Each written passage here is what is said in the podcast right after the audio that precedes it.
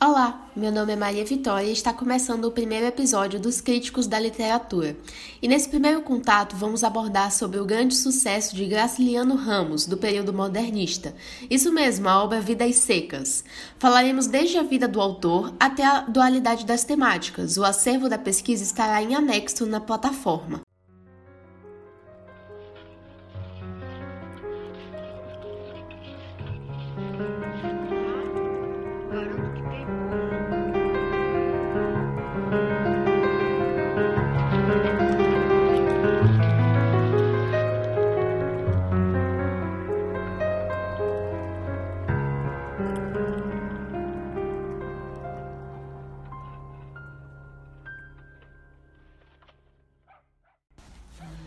Bom, para começar, Graciliano Ramos nasceu na cidade de Quebrângulo, no Alagoas, no dia 27 de outubro de 1892.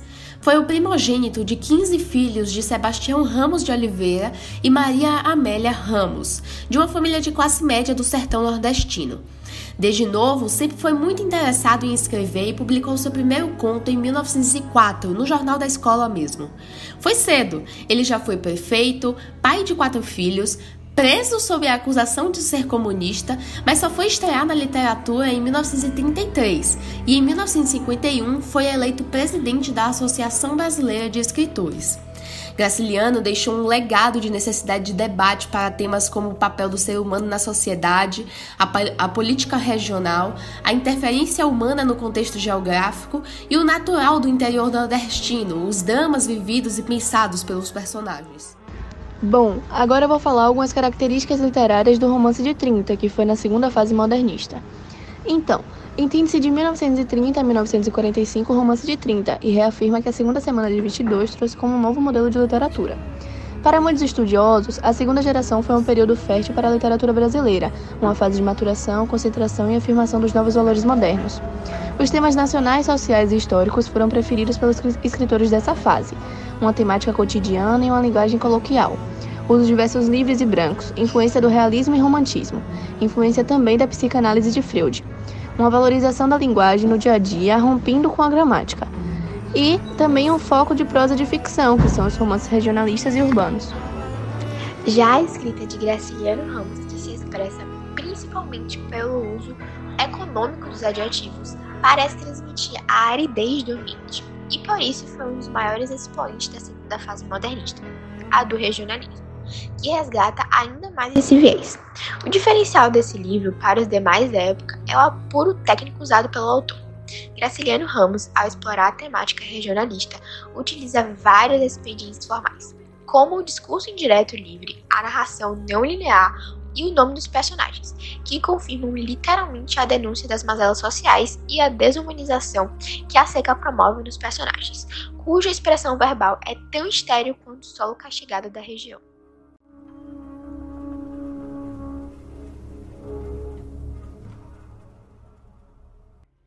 Oi, oi, minha gente. Nós somos Rayane e Patrick e hoje vamos falar um pouco sobre o enredo e análise fílmica de Vidas Secas.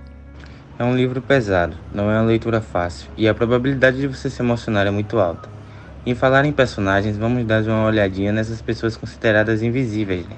A história se passa em torno de uma família com quatro pessoas e um cachorro de estimação. Isso, tem Fabiano, que é o chefe da família dos retirantes, é o vaqueiro rude e lacônico tem dificuldade de se expressar e prefere ficar quieto. Sua esposa, sim, é Vitória, que é um pouco mais gentil e dotada de conhecimentos escolares, e as crianças não têm nomes, são chamadas de meninos mais velhos e meninos mais novos, retratando uma sensação de impessoalidade. E são acompanhadas pela cadela baleia. Sim, gente, eles não têm nomes próprios. Mas por que isso? Gente, os meninos não possuem nomes próprios para universalizá-los para que todos que passam ou já passaram por essa situação de extrema pobreza se sintam representados. Porém, mesmo convivendo constantemente com a miséria, eles são crianças que possuem sonhos. O mais velho é muito curioso, já o mais novo anseia por fazer algo importante, para que todos fiquem orgulhosos dele, para que ele seja reconhecido. É, e eu não sei se vocês já perceberam o trocadilho a cadela baleia que curiosamente tem um nome e faz referência a um animal aquático, ou seja, uma baleia. Em contraste com a seca, o incrível é que o que os humanos estão em condições de animal e o animal está em condições de humano, porque ela, por exemplo, é muito humanizada. Hum, é verdade, né? Uma passagem interessante desse livro é quando a família encontra um lugar para descansar do sol escaldante. Se deparam com um dono de terra que futuramente será o patrão de Fabiano, que vai trabalhar como vaqueiro. Mas em um certo momento, Fabiano é preso injustamente pelo soldado amarelo, e aí ele começa a refletir sobre sua vida e sobre a sua condição. Depois disso, em outro momento da história, Fabiano encontra-o de novo, na Caatinga. Ele estava perdido e Fabiano poderia muito bem se vingar dele ali, mas o ajudou a encontrar a saída.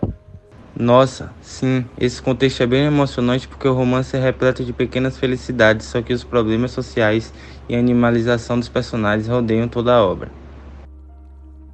Já no âmbito dessas inúmeras temáticas, o autor denuncia a realidade social dos sertanejos pobres que viviam no Nordeste da época, cujo cotidiano era marcado pelos horrores da seca e da pobreza. A crítica incide em especial para a necessidade de transformação dessa vida no campo, onde a maioria da população pobre vivia em condições miseráveis, sob o poder do mando dos grandes latifundiários e sem acesso à propriedade da terra. Por isso, não se trata de um romance típico sobre a seca, mas sobre vidas secas, vidas apresentadas em toda a sua complexidade, enquanto partes de um processo sistemático de exploração, humilhação e alienação. Pois é, além disso, a migração da família de Fabiana e Sinha Vitória é comparada às revoadas das aves de arribação, pássaros migratórios que, para Fabiana, inclusive, eram excomungadas pestes miseráveis por descerem ao sertão para anunciar-lhe desgraças e destruição. Essa decisão de migrar resultava do desespero diante da seca, da pobreza, da miséria, da fome e da ignorância. É evidente que nos períodos de chuva, os mesmos problemas sociais permaneciam no Nordeste, mas eram durante as secas que vinham à tona e se tornavam insuportáveis, sendo necessário as famílias abandonarem a terra artigo 6 da Constituição reafirma o direito social à habitação, juntamente com a saúde, alimentação, educação, segurança, proteção à maternidade, à infância e à assistência para as pessoas em situação de pobreza. Além disso, no artigo 21, cláusula 20, o governo federal não só garante a habitação como um direito, mas também identifica o governo federal como um responsável pelo desenvolvimento urbano, classificado como habitação, saneamento e transporte urbano. No artigo 23, cláusula 9, a Constituição diz que os governos federais, estaduais e municipais têm o poder de promover programas de construção e melhoria de habitação. Paralelo a isso, no livro Vidas Secas, de Graciliano Ramos, encontramos uma família na qual enfrenta a pobreza e lida com as dificuldades da seca no sertão nordestino.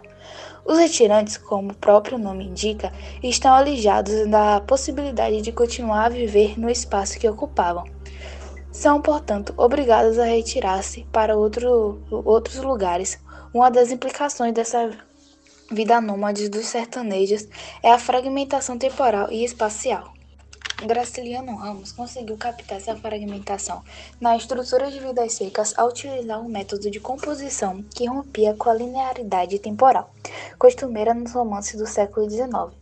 Enfrentando grandes dificuldades ao longo do enredo e fazendo uma breve analogia, podemos afirmar que ainda hoje a região Nordeste possui menos de um terço da população nacional e contribui com quase a metade de toda a pobreza estimada do país. Em outros recortes, para além do recorte geográfico por regiões, o IBGE aponta a concentração de pobreza em diferentes grupos e camadas sociais. Entre os perfis que mais contribuem para a pobreza do Brasil estão pessoas de 25 a 49 anos, levando em consideração a faixa etária, homens tendo como base o gênero e pessoas com ensino fundamental incompleto, comparando os graus de instrução. Dentre a população pobre, estima-se que 39,2% estão fora da força de, de trabalho. A desigualdade racial é um dos recortes mais abissais. Pretos e pardos concentram 77,8% da pobreza do país, enquanto brancos 20,7%.